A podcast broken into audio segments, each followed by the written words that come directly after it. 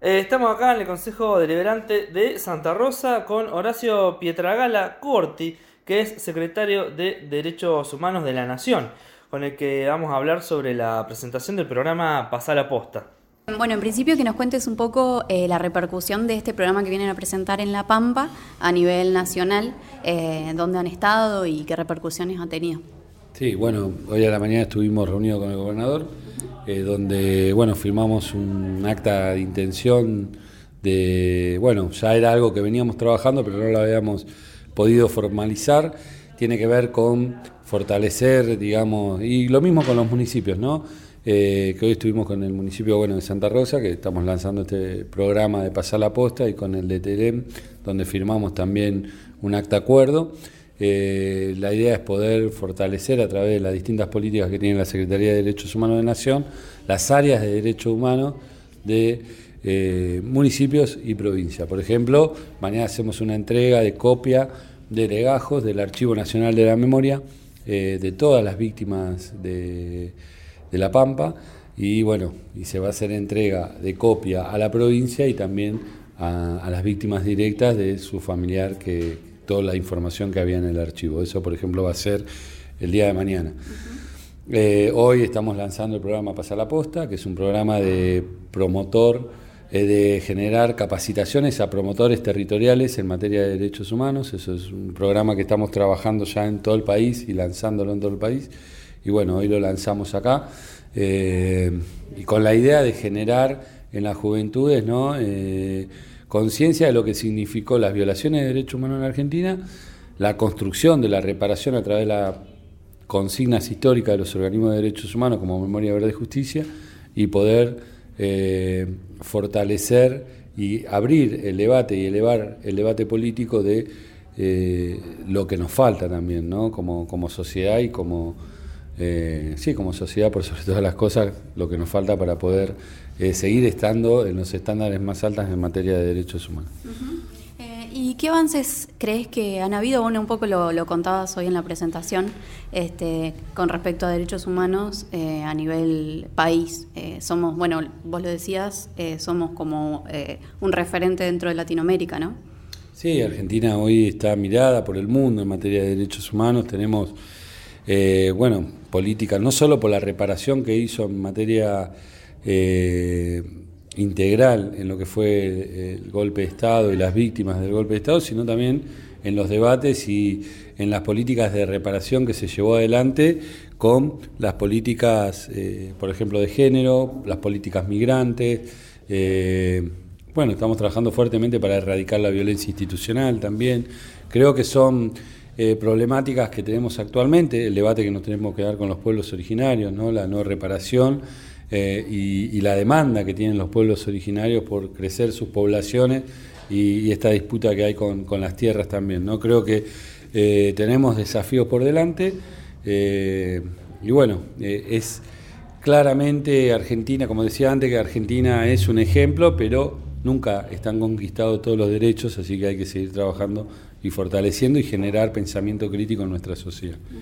Y ahora, eh, si querés contarnos qué crees que qué retrocesos crees que hay en materia de derechos humanos.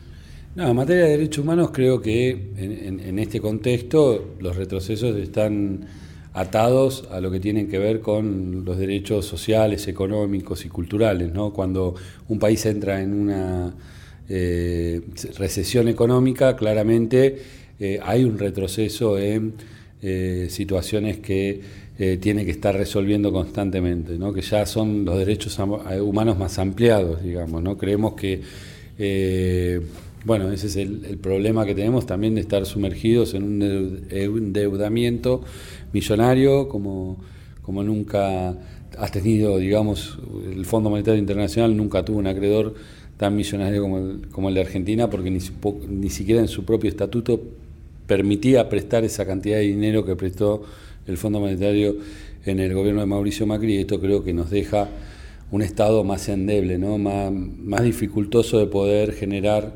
eh, resoluciones rápidas a conflictos que son muy estructurales y tienen que ver con lo económico. Pero bueno, eh, después, bueno, la violencia institucional, lo que tiene que ver, como te decía antes, la violencia institucional es algo que hay que seguir trabajando y generando conciencia, pues son violaciones de derechos humanos que suceden hoy, ¿no? ¿Qué, ¿Qué, opinas de los reclamos hechos por el Encuentro Nacional de Mujeres y Diversidades recientemente, el número 35 que se hizo? No, bueno, la verdad que eh, te decía antes, nosotros en políticas de género y, de, la desconstrucción que pudimos lograr a partir de las compañeras, ¿no? de la militancia de las compañeras, del rol de las compañeras, eh, que llevan adelante una lucha en los últimos años muy profunda, eh, claramente todavía tenemos una sociedad patriarcal, tenemos un sistema patriarcal, tanto judicial como político y, legislativo, y, obvio que todavía faltan muchas eh, reparaciones para poder generar una paridad en nuestra democracia que sea entendida como una paridad ya culturalmente ganada. ¿no? Creo que desde una empresa privada hasta un salario, hasta la estigmatización que tienen nuestras distintas compañeras en los distintos ámbitos que, se mueven, la verdad que entendemos que es una lucha que todavía tiene mucho por recorrer y que bueno, que tenemos que prestar atención toda la sociedad ¿no? para poder igualar eh, esa sociedad que pensamos que, tiene que ser.